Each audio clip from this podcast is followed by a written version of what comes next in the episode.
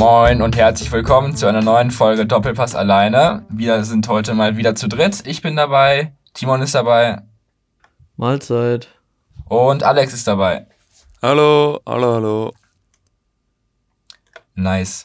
Ähm, ja, es ist ja diese Woche wieder einiges passiert. Ich würde sagen, wir fangen mit der UEFA Champions League an. Dort steht Barca vor dem Aus. 1 zu 4 Niederlage gegen PSG.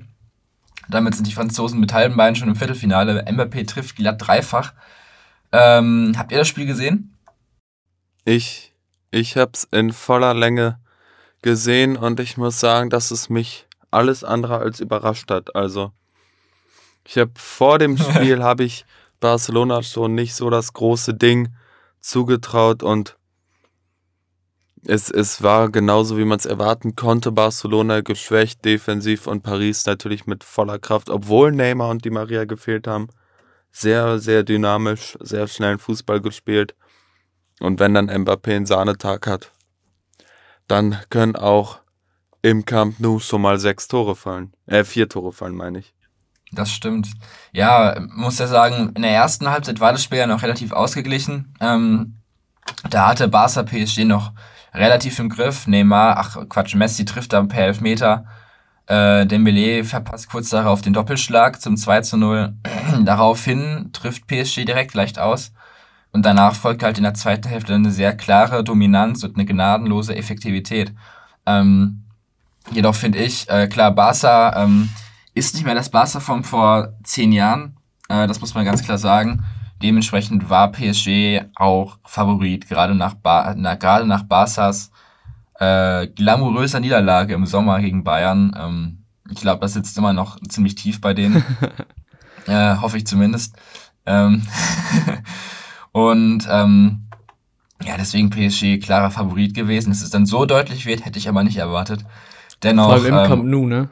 Dann noch im Camp Nou, das stimmt. Ähm, jedoch muss man sagen, Rückspiel am 10. März. Ähm, ich finde, Barca sollte man aber auch nicht unterschätzen, wenn wir uns mal an das Jahr 2017 zurückerinnern. Damals gewann PSG im Champions League Achtelfinal Hinspiel, also alles genau das gleiche. Äh, 4-0 gegen die Katalanen.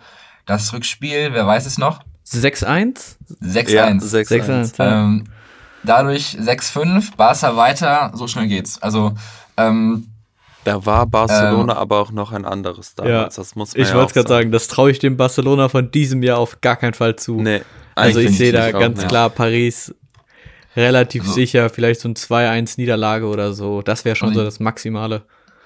Ja, also ich finde, beide Mannschaften sind äh, mit, dem, mit der Mannschaft vor vier Jahren nicht mehr zu vergleichen. Barca hat definitiv an Qualität verloren. Und PSG hat leider, muss man sagen, ich hasse PSG einfach wie Sau. Äh, ja, nochmal nochmal zugelegt. Ähm, theoretisch ist es aber natürlich möglich, ist halt sehr unwahrscheinlich. Ich fände es aber geil. Ähm, die Maria wird dann ja wahrscheinlich wieder spielen, Neymar eher unwahrscheinlich. Ähm, aber das wäre ja mal wieder so ein Spiel, was den Legendenstatus verdient. Ähm, hätte ich echt Bock drauf, dass, dass, äh, dass das eintreten wird. Jetzt kann man ja fast schon wieder, um nochmal was dazu zu sagen, übers, übers Geld sprechen bei Barcelona. Ich kann mich noch erinnern, wir hatten vor ein paar Wochen in einer Folge mal gesagt, dass Barcelona, um sich zu retten, im Optimalfall die Champions League gewinnen müsste oder ähnliches. Und jetzt steht man nach dem Achtelfinal-Hinspiel schon mit dem Rücken zur Wand. Also weiß ich nicht, wie da ein schnelles Zurückzahlen der Schulden, womit es ja anfangen muss, überhaupt möglich ist. Ich glaube, ich hätte damals schon mal gesagt, dass ein Champions League-Sieg die Schulden nicht begleichen wird. Ja, ähm, aber es, es wäre ja trotzdem eine enorme Hilfe. Hm, ja, gut, ich weiß nicht, wie viel eine Mannschaft an Provision bekommt, wenn sie die Champions League gewinnt. Aber das sind jetzt auch, es sind, sind ein paar Millionen, sind ein paar Taler auf jeden Fall. Aber prozentual gesehen zu der über eine Milliarde, die die im Minus sind, ist das eigentlich nichts. Es ist ein Sandkorn. Vielleicht so ein halbes Messi-Jahresgehalt oder so allerhöchstens. Ja, genau. ähm, so. Dann gab es an dem Dienstagabend noch ein zweites Spiel. Leipzig äh, zu Hause in, in Leipzig, ähm, in Budapest gegen Liverpool. zu Hause in Budapest. zu Hause in Budapest. Ähm, Genau, hat einer von euch das Spiel äh, auch äh, halbwegs verfolgt?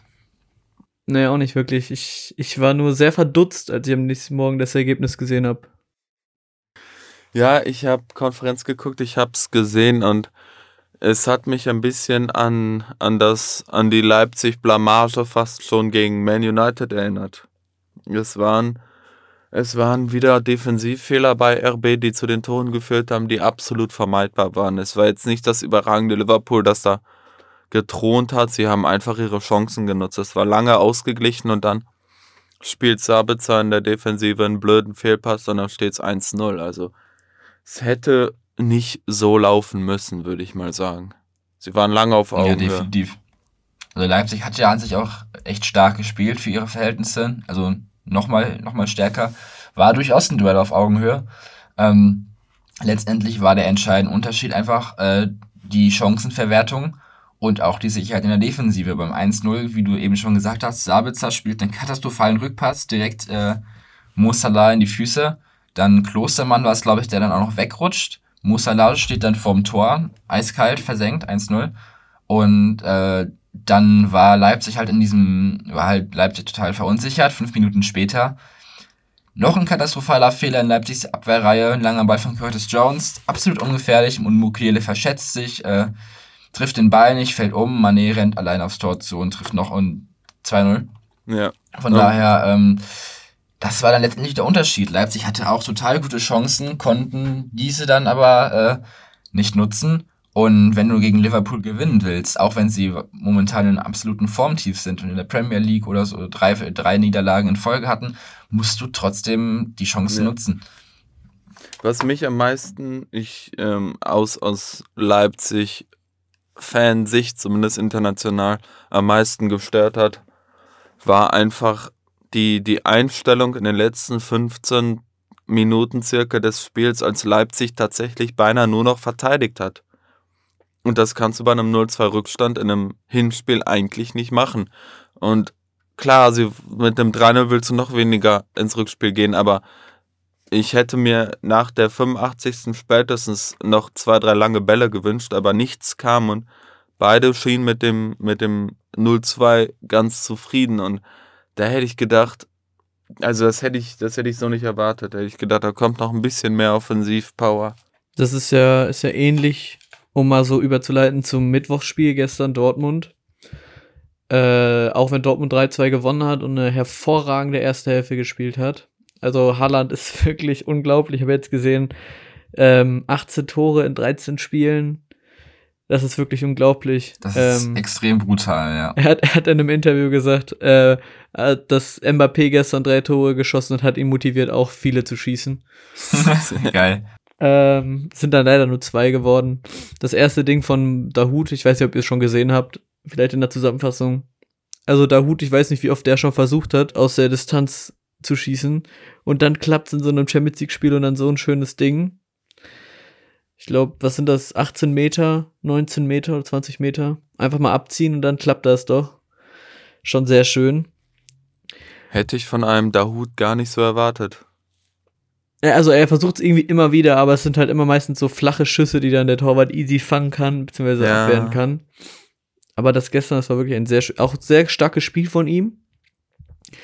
Aber dann zweite Hälfte haben die sich auch irgendwann ab der 60. nur noch hinten reingestellt, wo ich mir dachte, ähm, wenn ein Verein das nicht kann, sich hinten reinstellen, dann Dortmund.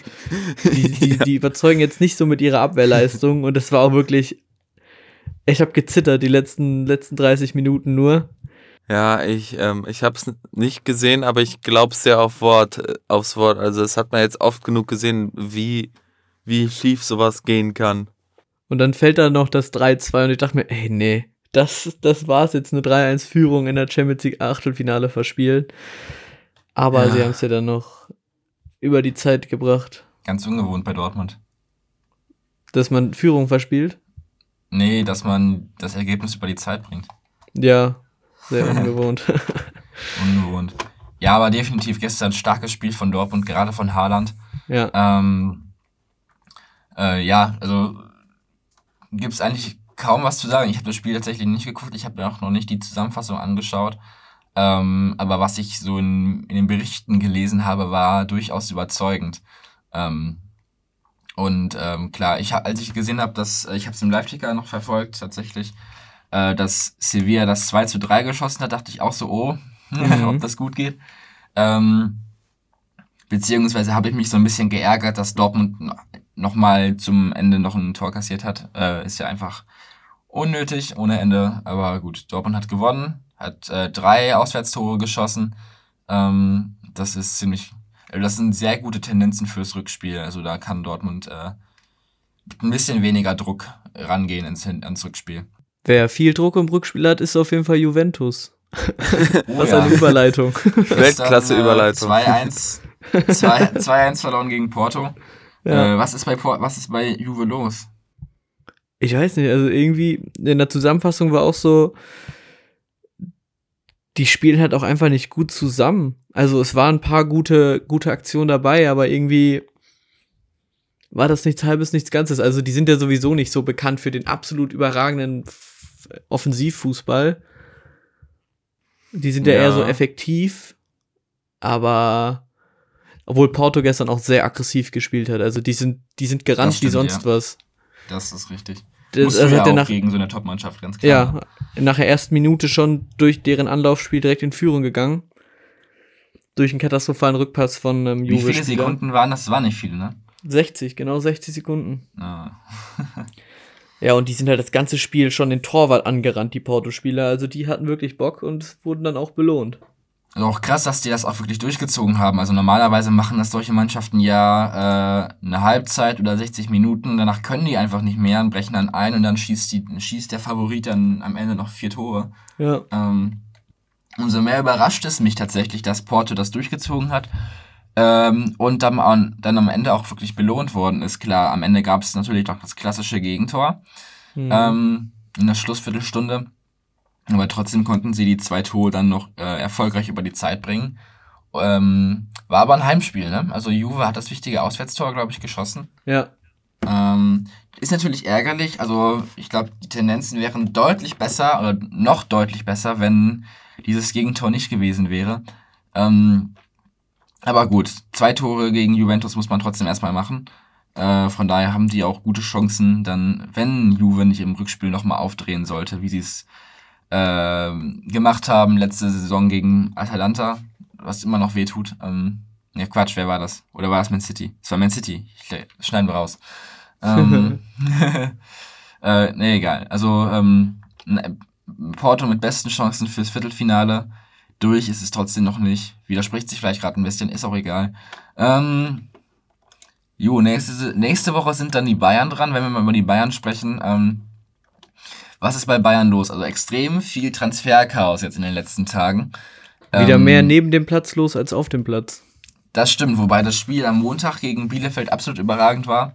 Äh, für mich eines der unterhaltsamsten Spiele der Saison, definitiv. Also das, ja. auch wenn Bayern nur unentschieden gespielt hat, aber das Spiel war, ich, das hat mir so Spaß gemacht, dazu zu gucken, weil es war so eine, ich weiß nicht, ob ihr das kennt, das war ähm, Spannung, aber nicht so eine extreme Spannung, weil das Spiel doch nicht so wichtig ist. Das heißt, du konntest du völlig verfolgst genießen. das Spiel mit Spannung, du kannst, du kannst diese Spannung genießen, ja. weil du weißt, selbst wenn es nicht klappen sollte, wäre es nicht schlimm, aber es wäre schön, wenn. Und du Und entwickelst so langsam, man entwickelt so Sympathien für den Gegner, also für den Underdog dann halt so, obwohl man Fan halt von Bayern theoretisch ist, entwickelt ja, du trotzdem genau. so, ah, richtig gut von Arminia gerade. Ähm, ja, das Spiel hat Bock gemacht. Erstens kam die rote Pille zum Einsatz, das hat mir Spaß gemacht. ähm, weiß nicht, ob das, ob das erste Mal war jetzt in der Bundesliga-Saison. Ich glaube schon, oder? Also ich glaube, der rote Ball kam bisher nicht zum Einsatz. Gegen Hertha hatte es ja vor einer Woche, oder jetzt mittlerweile vor zwei Wochen, ähm, nicht geklappt. Fand ich sehr schade. Umso mehr hat es mich gefreut, dass es dann gegen Bielefeld äh, gereicht hat mit dem Schnee. ähm, aber trotzdem, geiles Spiel, geile, geile Tore. Äh, Davis hat mir gefallen, Sané hat mir gefallen, das muss man auch mal sagen. Ähm, und noch endlich, ich habe es beim letzten Mal angekündigt, sollte Bayern ähm, die Club-WM holen, haben die dieses goldene, goldene Badge auf der Brust und ich finde, es sieht so geil aus. Äh, Trikot ist auch schon bestellt, beziehungsweise ich habe es dreimal bestellt und dreimal zurückgeschickt und ich muss es mir jetzt noch ein viertes Mal bestellen. Perfekt. Lange Geschichte, ähm, egal. Ähm, genau. Dann lass uns die Zeit nutzen, mal kurz nochmal einen Blick auf die Partie gegen Bielefeld zu werfen. Da, da gibt es ja geteilte Meinungen am Ende. Zumindest auf, auf Seiten der Bielefelder. Die einen sind natürlich überzufrieden mit dem, mit dem Remis gegen Bayern. Darf man ja auch sein, sollte man, finde ich, auch sein. auf der anderen Seite hätte, wäre, wäre vielleicht wirklich mehr drin gewesen für die Arminia, die ja auch Punkte brauchen jetzt und auch den Schub gebraucht hätten. Hm, würde ich gar nicht mal so sagen. Also äh, Bielefeld hat souveräne drei Tore geschossen. 3-1-Führung, klar.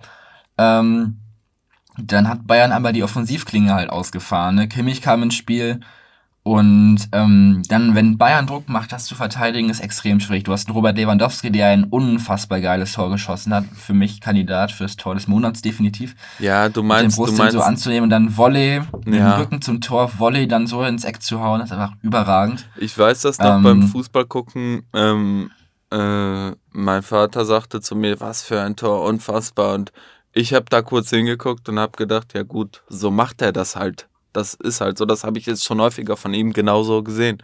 Also mich hat es beeindruckt, aber mich hat mehr beeindruckt, wie normal ich das fand. ja, also ich fand, so häufig kommt das jetzt auch nicht voll. Mit dem Rücken zum Tor, Volley. Ja, so gut, es, es war schon klasse. War schon, war schon geil, definitiv. Und dann bist du als Bielefelder Mannschaft auch echt überfordert. Also Davies mit einem irren Speed, Kuman mit Speed, Sané mit Speed, äh, Kimmich mit überragenden Flanken und vorne hast du starke Stürmer und äh, abschlussstarke Leute. Ähm, von daher, ich, äh, ich würde sogar sagen, dass Bielefeld froh sein kann, nicht noch ein viertes Gegentor kassiert zu, äh, kassiert zu haben, weil Bayern auch nach dem dritten Tor immer noch Druck gemacht hat. Ähm, von daher, Bielefelds Leistung absolut in Ordnung, gegen Bayern einen Unentschieden rauszuholen, ist ähm, als Abstiegskandidat definitiv etwas, äh, ist ein Punkt mehr als geplant, ne? muss man auch sagen. ja, klar, sowieso. Ähm, also stolz drauf sein können und sie. Und klar, sie haben zwei Tore, wir haben mit zwei Toren geführt, aber mein Gott, gegen Bayern ist es auch okay, wenn man die zwei Tore aus der Hand gibt. Wenn man, gerade wenn Bayern vorher äh, mit einer schonen oder mit einer Mannschaft gespielt hat, die äh, eher so auf Schonen aus war. Kimmich war ja nicht in der Startelf, sollte auch eigentlich komplett geschont werden. Aber dann kam Kimmich und dann war es vorbei, ne?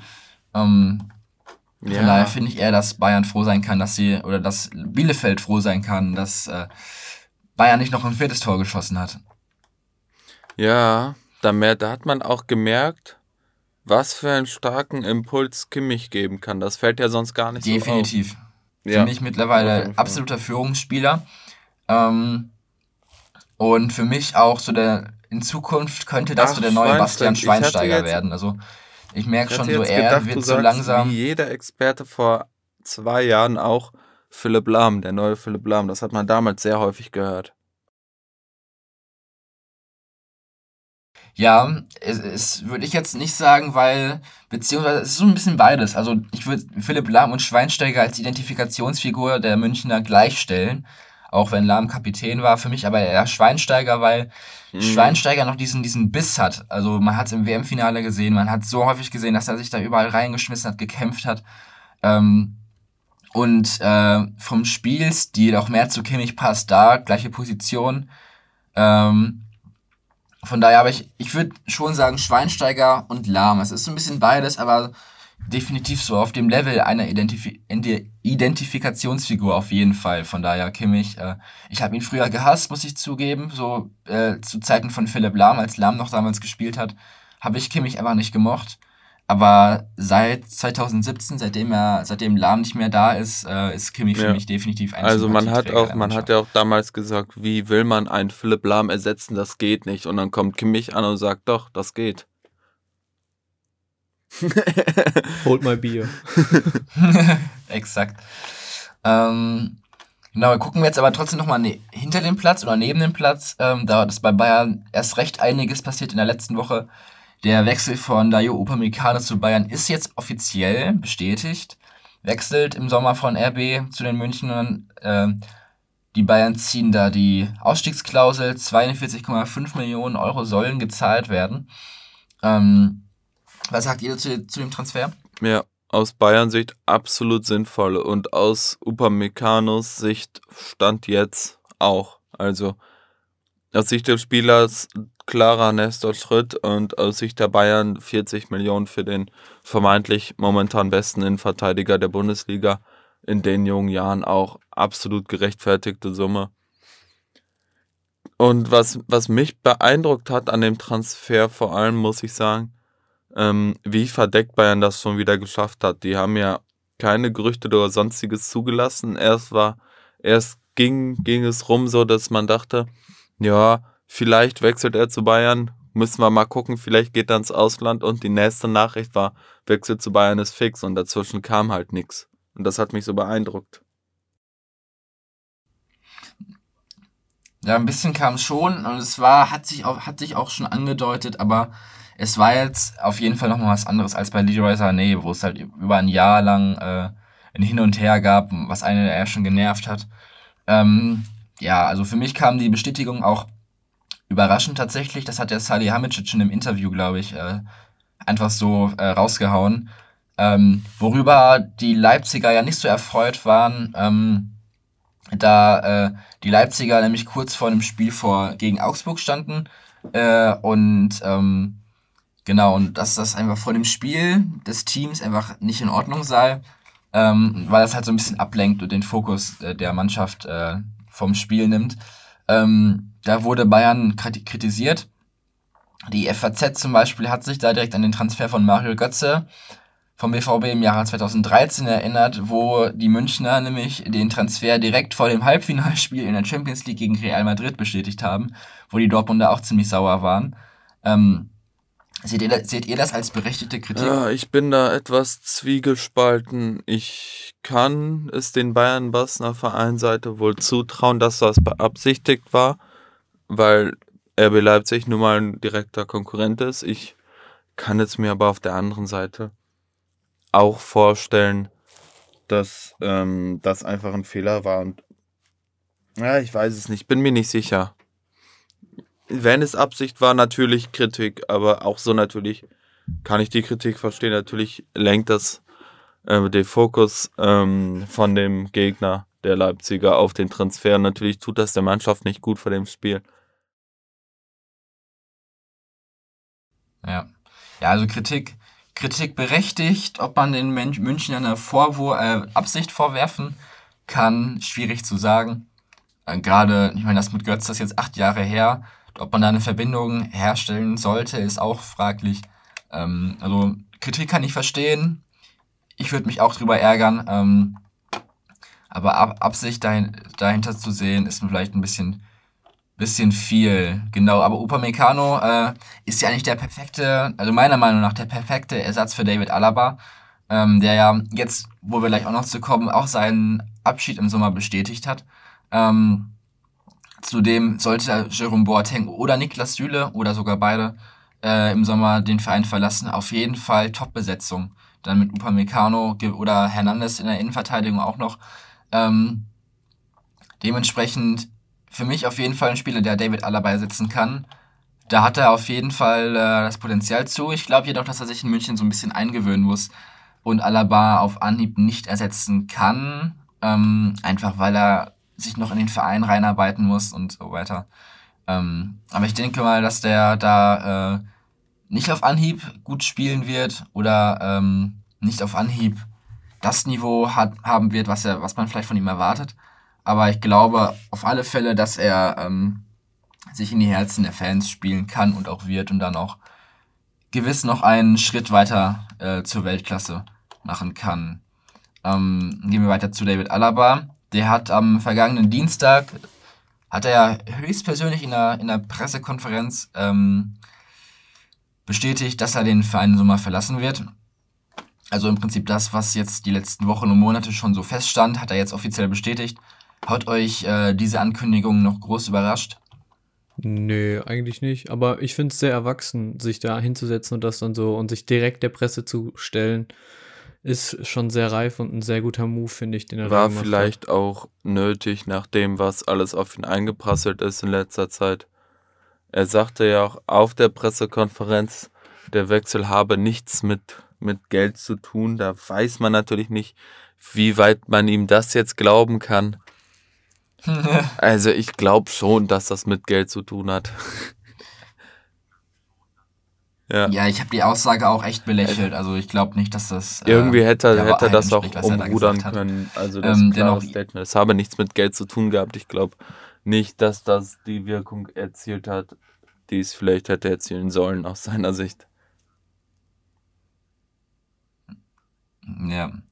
Ja, aber wie Timon schon sagte, ich fand es echt einen, äh, einen guten Move, also echt eine gute, eine gute Tat von ihm, dass er das auch offen in der Pressekonferenz äh, bestätigt und da jetzt kein Geheimnis draus macht. Ähm, ich glaube, das äh, ist, wirkt so ein bisschen streitschlichtend. Ähm, dennoch, also ich finde es schade, wie es, wie es sich entwickelt hat. Man hätte sagen können, jo, ich will eine neue Herausforderung, äh, mal was Neues machen, ich würde gerne wechseln. Da hätte ihm keiner, keiner was hinterhergerufen. Ähm, aber wenn es halt echt um das Gehalt geht, wo selbst jetzt Real Madrid schon ins Schwanken kommt und nicht weiß, ob sie es bezahlen sollen, kommen wir auch noch gleich zu, dann ist das für mich echt schon eine heftige Nummer, gerade wenn sich dann mit, dem, mit den Bayern-Fans und mit der Vereinsführung so ein bisschen gestritten wird. Ähm, der hatte sich auf jeden Fall ins eigene Knie geschossen. Ähm, er sagte zwar jetzt in der Pressekonferenz, er habe sich auch noch nicht für einen neuen Club entschieden. Im Raum steht ja trotzdem Real Madrid. Ähm, dort soll er ja laut verschiedenster Medien, es haben mehrere jetzt schon genannt, pro Jahr rund 22 Millionen Euro verdienen wollen. Äh, das wäre auf einen Fünfjahresvertrag hochgerechnet 110 Millionen Euro, also das Jahresgehalt von Lionel Messi.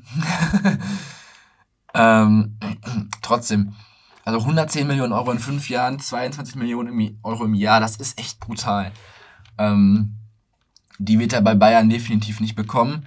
Und das während Corona äh, verlangen zu wollen, finde ich echt schwierig. Ähm, und auch ein bisschen sehr egoistisch. Gehaltsforderungen sind zumindest ähm, von den Fans aus ja immer mit Kritik oder von Kritik begleitet, weil es ja immer heißt, gerade bei Bayern und gerade in den Dimensionen, heißt es ja immer von seitens der Fans, du verdienst genug, spiel hier einfach, sei froh mit dem, was du hast und wer du bist. Und wenn das dann noch solche Ausmaße annimmt und dann in so einer Zeit, dann ist klar, dass dann auch der letzte Alaba-Fan der Bayern da nicht zufrieden mit sein kann.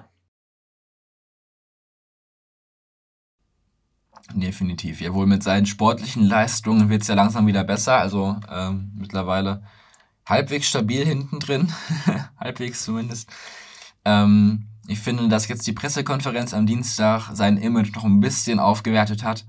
Ähm, aber trotzdem finde ich es äh, find schwierig und wird auch sehr ungewohnt sein, ihn dann im Sommer in einem anderen Trikot zu sehen. Er war jetzt immerhin äh, seit 2008, also 13 Jahre beim FCB.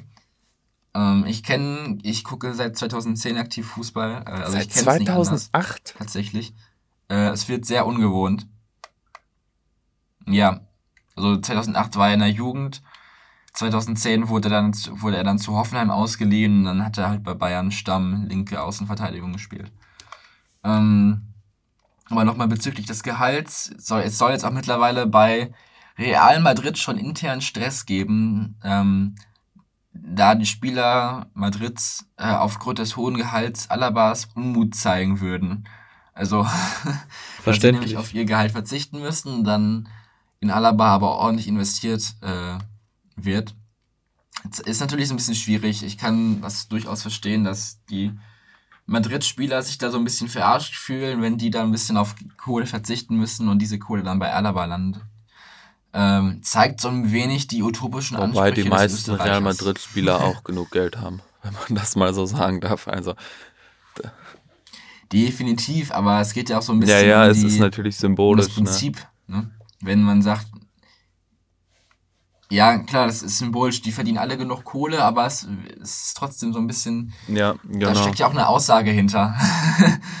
ähm, naja. Bei Bayern äh, gibt es aber noch drei, an, drei weitere Personalien, äh, die äh, es zu klären gilt. Einmal Omar Richards, ein 22 Jahre alter Linksverteidiger vom englischen Zweitligisten FC Reading. Der soll im Sommer ablösefrei wechseln.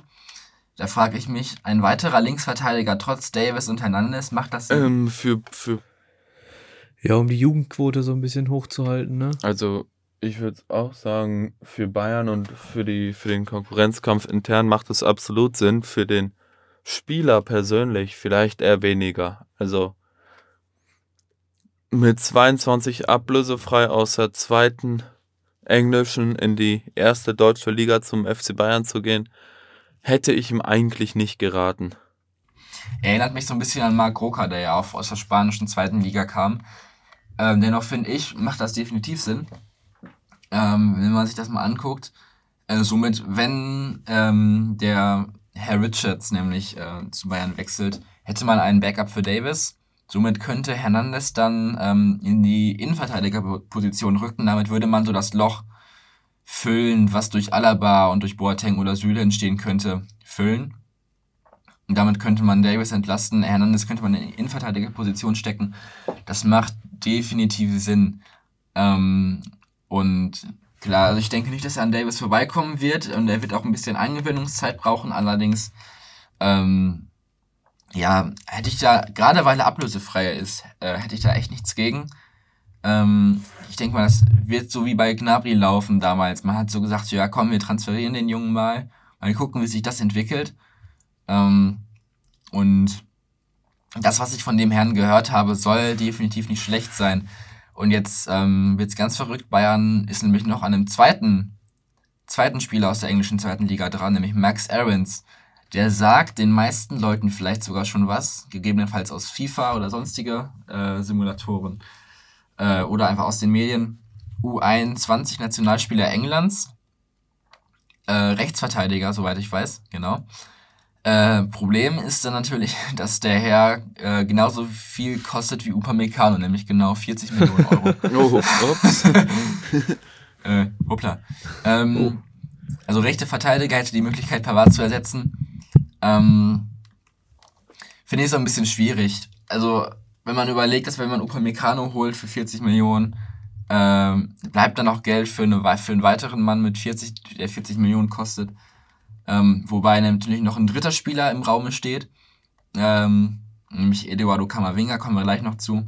Wobei ich sagen muss, den, den, den zweiten aus der ähm, zweiten englischen Liga, der Pavard ersetzen soll, ich habe den Namen jetzt schon wieder vergessen, der sagt mir auch nichts, wenn ich ehrlich bin. Max Aarons? Max Aarons, okay. Ähm, ich ich würde eher das Geld in einen Innenverteidiger investieren, wenn jetzt Boateng auf dem Absprung ist, über Süle auch diskutiert wird und äh, bisher als Ersatz Hernandez im Raum steht, der eigentlich keine Innenverteidigung spielt. Da würde ich da eigentlich. Doch, tut er. Ja, aber eigentlich ja auf links. Nee, ist beides. Er spielt beides. Okay. Ja, aber trotzdem würde ich mich. okay. okay, gut, wenn er das, das auch einfach. kann. Aber ich würde mich trotzdem nach einem ähm, Stammgelernten Profi-Innenverteidiger, nenne ich es mal, umsehen, der Boateng oder Süle auch in der Startelf Woche für Woche eins zu eins ersetzen kann. Und da habe ich jetzt noch keinen, keinen richtigen Namen gehört irgendwie. Das verwundert mich ein bisschen. Ja, Bayern setzt ja schon auch auf Talente, ne? Also, was ich so finde, ist, je besser die Spieler sind, äh, also je mehr sie Weltstar-Niveau haben, umso schlechter spielen sie dann beim neuen Verein. Richtung, äh, gucken wir Coutinho oder ähm, selber Bayern nicht gefruchtet hat. Rames hat nicht gefruchtet. Jetzt bei Real Madrid Jovic, Hazard. Solche Transfers funktionieren einfach nicht. Dementsprechend äh, Sané bei Bayern könnte man auch schon so sehen. Ähm, aber wobei ich bei Sané noch, bei Sané noch Hoffnung habe, auf jeden Fall. Aber ich finde, er wäre so ein bisschen der Ersatz für Bunazar, nämlich der echt, echt scheiße spielt. okay. also, äh, äh, da sah einfach nur ähm, Ersatz ist, wenn Not am Mann ist, ähm, hoffe ich, dass Max Aarons äh, so der Ersatz für Bunazar ist, auch wenn es echt teuer wäre. Ähm, dann könnte Bunazar einen neuen Verein finden. Und Pavard könnte auch Innenverteidigung spielen. Ist so ein bisschen schwierig. 40 Millionen fände ich aber echt zu viel. Ja, aber dass, dass Spieler aus der zweiten englischen Liga funktionieren, zeigt ja auch gerade bei Dortmund Bellingham, der auch letztes Jahr gegen den Abstieg aus der zweiten englischen Liga gekämpft hat und jetzt gestern Champions League gespielt hat und er liegt meines Erachtens nach relativ häufig auf dem Boden, aber trotzdem wie körperlich und gut der verteidigt auf, der, auf der Sechser-Position. Dafür, dass er so jung ist, ich weiß nicht, ob er mittlerweile schon 18 ist, aber der hat eine körperliche Präsenz wie so ein, also Emre Can ist vielleicht nochmal eine Hausnummer darüber, aber er ist schon nah dran an so einem Can und einem Delaney, die, ähm, also was er da im Mittelfeld abräumt, ist mittlerweile so gut. Also man sieht, der Sprung von zweiter englischer Liga äh, in den Champions League Club kann durchaus sehr gut funktionieren und äh, gerade in den defensiven Positionen wahrscheinlich funktioniert es auch sehr gut. Deswegen habe ich da einfach mal Vertrauen in Toms Aussagen, dass er dem 40 Millionen Transfer von Aarons da vertraut. Wobei man ja auch sagen muss, gerade junge Spieler haben es ja meistens bei Dortmund noch etwas besser und etwas einfacher als bei Bayern. ja, das stimmt schon. Ja, gucken wir mal bei Davis, ne? Ähm. ja, okay. ähm, apropos junger Spieler, bei Bayern gibt es ja noch den dritten Herrn, Eduardo Camavinga. Den hat man vielleicht aber schon mal Nein, gehört. noch nie gehört, Tom. Auch, auch nicht, auch Leute. Nein, was keine ist Ahnung. Was seid ihr denn für Fußballbanausen? ähm, 18 Jahre, zentraler Mittelfeldspieler aus Frankreich, der ah, der. bei Stade Rennes unter Vertrag. Marktwert liegt bei, Achtung, 60 Millionen Euro. Boah, das ist wirklich krank. Also Ach, ich glaube glaub ähm, jetzt, wo du sagst, wo du Stade Rennes gesagt hast, ähm, glaube ich, habe ich tatsächlich. Jetzt, wo du 60 Millionen gesagt hast. ich glaube, ich habe von einem teuren, von einem teuren Youngster von Stade Rennes auf jeden Fall gehört. Ich habe den jetzt noch nicht mit Bayern in Verbindung gebracht. Nee, das ist Dembele. Ja? Das war ein Joke, weil Dembele damals auch von Stadrenz kam. Achso, ich dachte, du meinst einen anderen mhm. Dembele. Ah. Noch einer, den ja, ich nicht kenne. Tragisch, tragisch. also Kamavinga finde ich echt äh, ein wirklich starker Spieler mit hohem Potenzial. Könnte ein äh, Corentin Tolisso oder Javi Martinez ersetzen, die ja im Sommer wahrscheinlich oder möglicherweise wechseln. Ähm, jedoch muss auch äh, dann noch Geld in die Kassen gespült werden. Wenn Upamecano bereits 40 Millionen kostet, Max Aarons ebenfalls, bleibt nicht mehr viel Geld für, für einen 60 Millionen Euro Transfer. ähm, könnte ein bisschen schwierig werden. Also ich bin da gespannt, wie das die äh, Bayern-Bosse rund um Salihamidzic angehen werden. Ähm, ansonsten holen sie Thiago zurück. Was würdest du dir ähm, wünschen, für, ähm, wenn, ich, wenn wir mal über, die, über eine mögliche Ablösesumme von Boateng oder vielleicht sogar Süle sprechen? Was, welche Zahl hast du da im Kopf? Ah, ist schwierig. Also bei Boateng nicht mehr so viel tatsächlich, da der einfach schon äh, ein hohes Alter erreicht hat. Also da sehe ich mich sehe ich ihn so bei unter 20 Millionen auf jeden Fall. Also ähm, mhm. so 15, 16, 17 vielleicht. Ähm, das ist zwar, entspricht nicht seinen sportlichen Leistungen. Ich finde, Boateng ist momentan einer der stärksten Verteidiger bei Bayern. Ähm, aber dennoch, ähm, er ist halt einfach mittlerweile echt, äh, hat ein ordentliches Alter. Dementsprechend ist da nicht mehr mit viel Geld zu rechnen. Und bei Süle ähm, würde ich schon ein bisschen mehr sehen. Und da würde ich auch so auf die, äh, boah, 30, 40 Millionen, würde ich schon sagen, definitiv. Also er spielt halt momentan nicht besonders gut, hatte eine Verletzung. Ähm, und ist auch aus diesem Talentalter raus, definitiv. Äh, dementsprechend auch nicht mehr so viel wert, aber eigentlich schon noch, also da kann man echt noch ein bisschen Batzen Geld hinlegen. Hoffe ich mir zumindest. Ich kann das auch nicht ganz objektiv bewerten. ähm, ich kann ja mal gucken, wie momentan der Marktwert bei Süle steht. Markt. Ja, bestimmt so 20, 30. Wobei ich auch sagen muss, dass für mich 30. 37 Millionen. Echt, das, das klingt für mich sehr wenig für Süle eigentlich. Ja, aber Innenverteidiger, ja. außer Maguire, sind ja. Ja, okay, okay, nee, Van Dijk und Maguire, das sind schon. Was haben die gekostet? War Van Dijk schon 100 Millionen? Ich glaube, zwischen 60 und 80 oder so, irgendwie sowas, ne? Hat Van Dijk damit. Millionen, 80, oder zumindest ja. der Marktwert lag bei 80 Millionen. Ähm, und Maguire ja. auch so um den Dreh, ne? Aber es war ja wirklich der Fehlkauf des Jahrzehnts. Maguire, der hatte so einen riesen Der Typ ne? ist einfach nur ein Meme. Der Typ ist einfach nur noch ein Meme. Ein Riesenhype und es passt auch so perfekt zu Manchester United einfach, ne? ja, Van de Beek genauso, ne? Da geht's wirklich dann auch weiter. Also was bei Maguire aufhört, startet dann bei Van de Beek. Da geht's echt. Und dann, und dann noch die Lingard-Geschichte, also Manchester United, wirklich die machen sich selber komplett kaputt. Ja, es ist das perfekte Beispiel einfach dafür, ganz viele individuelle Spieler zu kaufen, die als Mannschaft nicht funktionieren.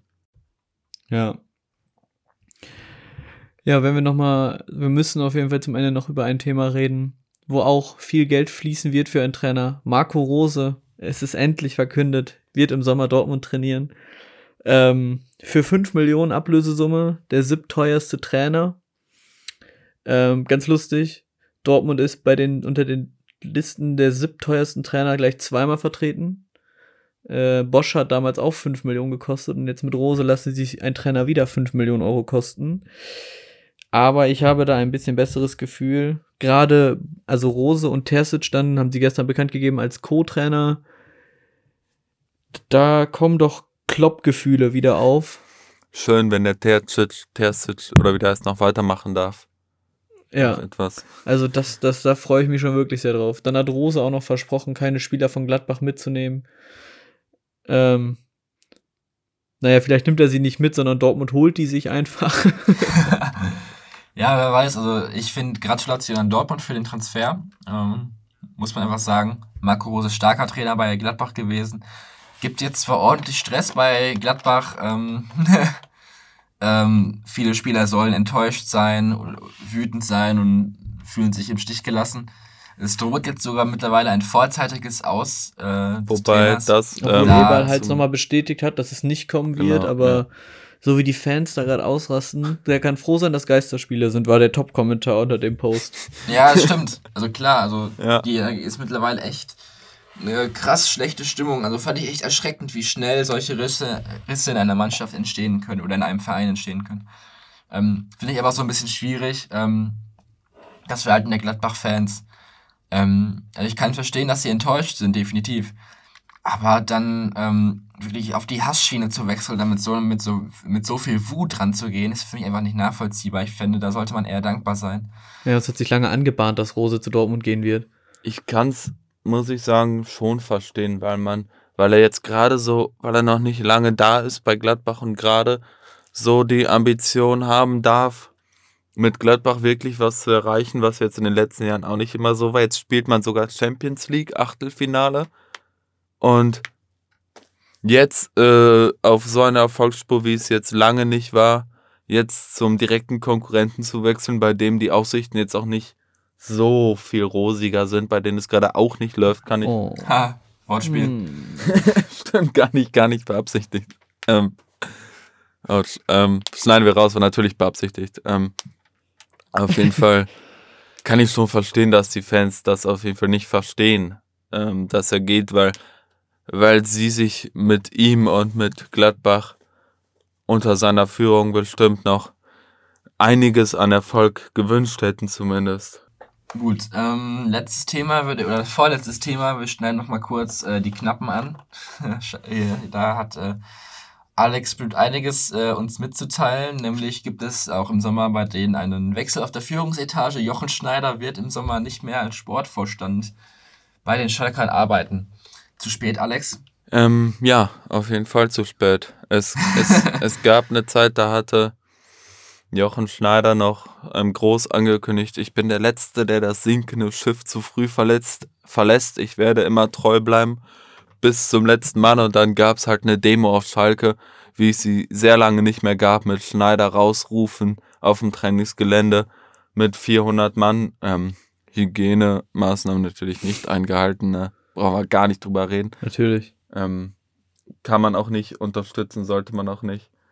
Ähm, auf jeden Fall. Alex war da. Plot Twist. Nein, ähm, leider Gottes hat bei mir die Vernunft gesiegt. Ich war nicht da. Und die ähm, Schalke Ultras haben mich auch nicht benachrichtigt, dass das stattfindet. Muss ich auch nochmal ein ernstes Wort Frech. mit ihnen reden. Haben mir nicht geschrieben. Dass, ähm, auf jeden Fall, ähm, ja, es, es war wirklich an der Zeit. Er hat sehr, sehr, sehr, sehr viele Fehlentscheidungen getroffen mit es fing an damals, als man David Wagner zu lange als Trainer behalten hat und es da dann anfing, den Bach runterzugehen, dann mit dem Kaderplaner. Es fing an, als man Tedesco abgegeben hat. Ja, ja, weiß ich nicht, ob das ein Fehler war. Kann man drüber diskutieren. Dann mit dem Kaderplaner Reschke, dann mit dem, mit dem ähm, Gehen lassen Kalizuris, eines Leistungsträgers und Fanlieblings, was ich bis heute nicht nachvollziehen kann. Also da, da gab es Sachen, die haben bis jetzt alle noch nicht funktioniert. Manuel Baum als Zwischentrainer von Augsburg hat gar keinen Sinn ergeben. Also klar, es ist jetzt der dritte oder vierte Sportmanager, Sportverstand, der jetzt im Sommer kommt, in viel zu geringer Zeit. Das kann nicht zukunftsorientiert sein und das bringt auch alles andere als Konstanz rein, aber äh, Schneider ist nun mal nicht der Richtige. Ich weiß auch nicht, wer sonst. Vielleicht wieder Horst Held, wenn er es nochmal versuchen möchte. Ansonsten. Vielleicht haben die noch irgendwelche alten Spieler, die sind ja gerade ganz gut dabei, alte Kanölen rauszuholen. Vielleicht finden sie da noch jemanden. Raoul oder so. Ja, wer weiß. Raoul gibt Könnte sein. Gibt das Comeback, meine ich. ähm, ja, aber für mich mittlerweile, Schalke ist für mich eigentlich so gut wie abgestiegen und für mich sind das jetzt noch die letzten, äh, die letzten Reize, die nach dem Tod eines, oh, eines Lebewesens auftreten. ich hatte das gleiche im äh. Kopf, aber ich, ich wollte es nicht sagen und ich habe auch gehofft, dass du es nicht sagst. Ist immer Verlass ja, auf Tom gesagt. bei solchen Sprüchen. Oh, ja, aber ist halt so. Also für mich sind das, das sind so die letzten Reflexe, die nach dem Tod eines Lebewesens äh, noch äh, raus, äh, noch, noch auftreten. Aber ähm, ja, RIP, Schalke. Ähm, gucken wir jetzt nochmal zu einem Verein, bei dem es richtig gut läuft, im Gegensatz zu Schalke. Eintracht Frankfurt äh, befindet sich derzeit auf einem absoluten Höhenflug. Platz 3 mit 39 Punkten nach 21 Spielen. Befinden sich somit auf einem Champions League Platz in der kommenden Saison. Ähm, wie seht ihr da die Chancen? Ist die Champions League für Eintracht ein greifbares Ziel? Ja. Ja. Also ich sehe die dann nächstes Jahr auf jeden Fall die sind gerade so beflügelt. Ich glaube, dass sie da 10 Spieler noch, aber 10, 14 Spieler noch sehr gut durchhalten. Ähm, vielleicht endet es auf dem vierten Platz und Dortmund schießt noch hoch. ja, wer weiß. Aber ich, äh, ich sehe Glad, äh, Gladbach. Frankfurter guter Dinge, dass sie mal die Champions League erreichen und nicht ein ewiger Europa League-Kandidat bleiben. Also die letzte Teilnahme der Frankfurter äh, auf ähm, Champions League-Ebene liegt ja schon ein paar Jahre zurück. Ähm, wenn wir uns mal erinnern, 1960 Champions League Finale oder äh, nicht Champions League, sondern Pokal der Landesmeister gegen Real Madrid 7 zu 4 verloren. ähm, das waren so die Zeiten der SGE in, in der Spitzenklasse Europas. Ähm, André Silva, deren Stürmer, ist ja auch derzeit in absoluter Topform, in der Torjägerliste Platz 2 mit 18 Toren. Hinter, na klar, Robert Lewandowski, gar keine Frage. Der äh, liegt mit 25 Toren absolut an der Spitze. Ähm, am Samstag geht es zu Hause gegen, ratet mal. Gegen Bayern? Ja. Ja, tatsächlich. Ja, cool. ähm, wie okay. seht ihr so das Spiel? Also, wie seht ihr die Chancen der Frankfurter? Ähm, jetzt speziell gegen Bayern, äh, weiß ich nicht. Ich habe Bayern, glaube ich, in diesem Podcast, habe ich bestimmt auch letztes Mal schon gesagt, immer falsch getippt. Dann habe ich letztes Mal gesagt, aber gegen Bielefeld tippe ich richtig, klarer Sieg Bayern, war wieder falsch. Also ich will mich da gar nicht mehr aus dem Fenster lehnen. Ähm, ich, ich sag nur, also ich weiß, wenn du, wenn du was ankündigst, ist es nicht richtig. Ja. Das heißt. Ich äh, würde auch nie äh, einen Cent auf eine Mannschaft setzen. Ich kann de facto nicht tippen, zumindest Bundesliga nicht. Aber um nochmal über die, die möglichen Errungenschaften Frankfurts zu sprechen. Ich hoffe, das ist jetzt kein schlechtes Omen, aber ich glaube, dass sie zumindest die Champions League Gruppenphase bei etwas Glück, bei etwas Losglück auch oh, überspringen. Alex, sag sowas nicht. Alex, hör auf. Was tippst auf. du denn für Dortmund Schalke? Wir sind noch zu früh. Ist noch zu früh. ähm, ja, also ich finde, Bayern wird eine Nummer zu groß sein. Also das Hinspiel ging 5 zu 0 aus, so als kleine Erinnerung. Ähm, Bayerns Defensivschwäche spielt André Silva und Frankfurt in die Karten. Die werden zwei Tore schießen, kassieren aber auch drei. Also 3-2 für Bayern. Ähm, womit wir eigentlich auch gleich schon bei den traditionellen Bundesliga-Tipps für den neuen Spieltag. Auf die wir in der nächsten Folge nie eingehen. Auf die wir in der Folge nie eingehen, das wäre ja Trash. So, also Eintracht gegen Bayern hatten wir gerade eben. Ich sag 2 zu 3 für die Münchner. Ähm, 2-1 SGE. Oh, okay. Und ich, ähm, Und der Schalker? Ich sag 3-0 Bayern, damit es ganz anders kommt. Au. Okay. Ähm, Vielleicht funktioniert Dann, dann äh, noch sollten ein, wir auch nicht vergessen, am Riesenspiel, das Samstagabend. wir gar nicht angesprochen Samstagabend haben. Ist, ja, Samstagabend, absolutes Topspiel. Äh, warum haben wir das nicht angesprochen? Stimmt eigentlich. Es, Schalke es gegen fucking Dortmund. Es ist zu viel los. Es, es kribbelt schon überall. Es ist Revierderby. Und Es, es wäre nicht das erste Mal, dass Dortmund in einem Derby den armen Schalkern aus der Krise hilft. Ja. Ich habe auch schon Angst davor. Trotzdem gehe ich mit einem 3-1 für Dortmund. Ich auch. Leider, also Schalke ist zu schlecht. Tut mir leid. Ich gehe mit einem Tore. 2 zu 0 Schalke. Oh. Ja, also ich sag, einmal, ist zu schlecht einmal, und Haaland ist zu gut. Einmal, um, um Sky-Kommentatoren äh, zu zitieren, Hoppy, was mich maximal aggressiv gemacht hat gegen Union Berlin, dass der einfach Hoppy genannt wurde. Wie heißt er denn sonst? Er heißt Hoppe. Ja, der meinte auch, dass man das amerikanisch aussprechen soll, deswegen Hoppy, oder? Nein, nein, Hoppy klingt wie eine Verniedlichung und kannst du nicht ernst nehmen. Hat, hat mich auf jeden Fall wahnsinnig gemacht, als er Hoppy gesagt hat. Aber sie sagen ja auch Kolasinak und Caligiuri, also. naja. ähm, ja, ich sag ein Tor Hoppe und noch ein Tor von irgendeinem Random. Keine Ahnung, wer bei Schalke noch sonst Tore schießen könnte. Vielleicht macht Harit mal wieder ein. Ähm, ich sag 2-0. Huntela. Huntela ist ähm, wieder verletzt. Huntela wird auch für die nächsten zwei, drei Spiele mindestens ausfallen. Alter. Ja. Okay, das ist schon unlucky. Das ist unlucky. Das ist irgendwie blöd ähm, Ja, das war vielleicht die Intention Amsterdams damals. Der ist verletzt, kann man den abgeben. Braucht man äh, gut. Wir sind jetzt schon bei unglaublichen 52 Minuten. äh, das klingt rekordverdächtig. Ähm, ja, also fand ich eine spannende Folge. Wir hatten echt viel zu besprechen. Dementsprechend ist die Folge auch ein bisschen länger es als gibt, sonst. Wir können noch was tippen. Spaßeshalber, wenn ihr Bock habt. Und zwar ähm, ist nächste Woche auch Champions League. Champions League, oh, ja. Es stehen noch, es stehen noch Spiele an. Am Dienstag Lazio gegen Bayern. Ähm, wie seht ihr da die Chancen der Bayern, da jetzt äh, erfolgreich aus dem Spiel zu gehen? Ganz klares Ding. Sie sind drei. Na, obwohl Lazio ist mit Immobilie, ne? Ja. Ja, dann, dann sagen wir mal 3-2 Bayern. 3-2 Bayern, was sagt Alex? Ich ähm, würde gegen Lazio tippen 2-1 Bayern. Nichts, nichts Spektakuläres. Ich sage, Immobile macht einen, der ist, ähm, soweit ich weiß, immer noch in Form oder was ist immer noch, vielleicht momentan auf jeden Fall. Dann traue ich ihm eins zu auf der großen Bühne und ansonsten geht das Ding an Bayern. Ich sag 3-1 Bayern. Bayerns Offensive ist einfach stark. Immobile auch, dementsprechend treffen beide. Ähm, Bayern aber dreimal, Immobile nur einmal. Ähm, wenn ich mir das so angucke, ist ja nächste Woche echt Champions League Top-Programm.